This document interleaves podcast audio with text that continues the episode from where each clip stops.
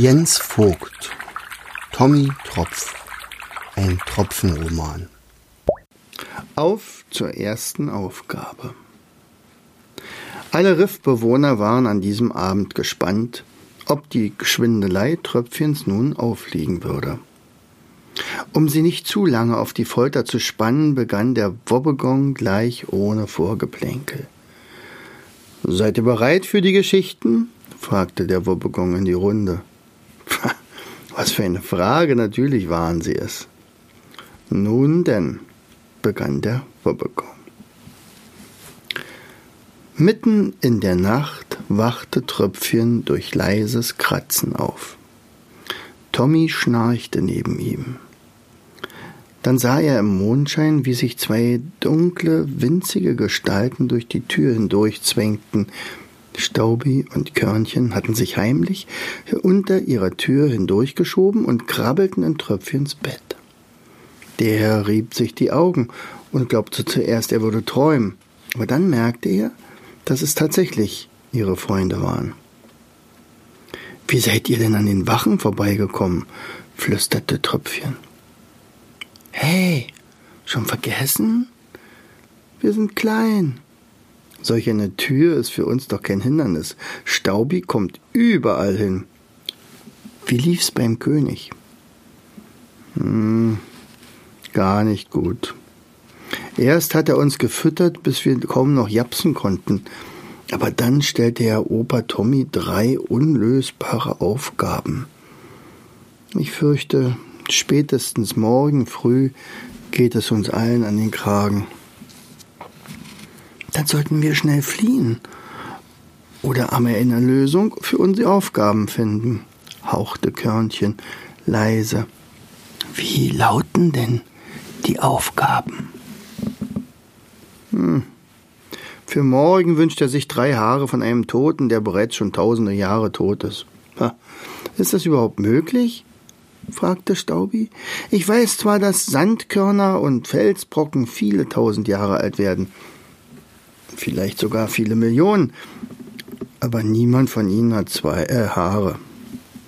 Und ein Pelzträger, der stirbt, der verliert doch seine Haare bereits nach kurzer Zeit.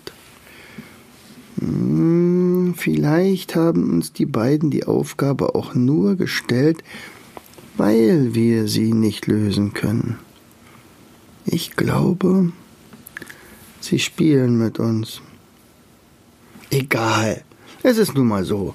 Staubi und Körnchen versprachen, Grisha über die Aufgabe zu unterrichten und glitten diesmal vollkommen lautlos in ihre bediensteten Unterkunft, in der niemand ihr Verschwinden bemerkt hatte. Nur Grisha lag noch wach in seinem Bett. Als er die Aufgabe hörte, kam ihm eine Idee. Doch vor Anbruch des Morgens würden sie warten müssen.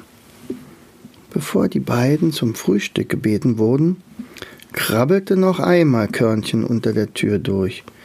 Zu Tommy und Tröpfchen flüsterte er hinter, hinter vorgehaltener Hand Ich soll euch schöne Grüße von Grisha ausrichten.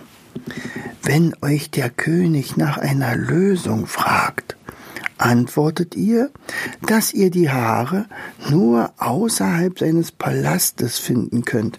Ihr braucht dabei eure drei Bediensteten und die Dienerin Tamara, die die Geschichte der drei roten Haare kennt.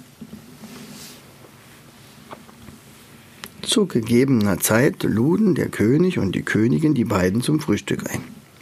Sie waren gespannt, mit welcher Ausrede der vermeintliche Graf die Aufgabe ablehnen würde. Tommy aber antwortete, er bräuchte dafür eine Expedition und für die Expedition unbedingt drei Diener, also seine drei Diener, und eine gewisse Tamara, die offenbar die Geschichte von den drei roten Haaren kannte. Der König hob an zu lachen. Dieser kleine Kerl gefiel ihm. Nun versuchte er mit dieser List seine Freunde und sich zu retten. Doch wozu diese Tamara?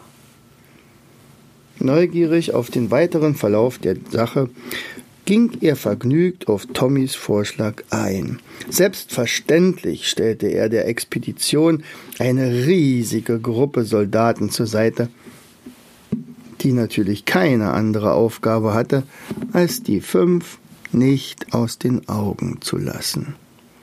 Meinetwegen nehmt auch diese Geschichtenerzählerin mit. Als die Hundertschaft und die fünf Freunde das Tor verließen, schaute er ihnen vom Fenster aus nach und sagte zu seiner Gemahlin Ich bin wirklich auf die Antwort dieses kleinen Burschen gespannt, wenn er mit leeren Händen vor dir steht.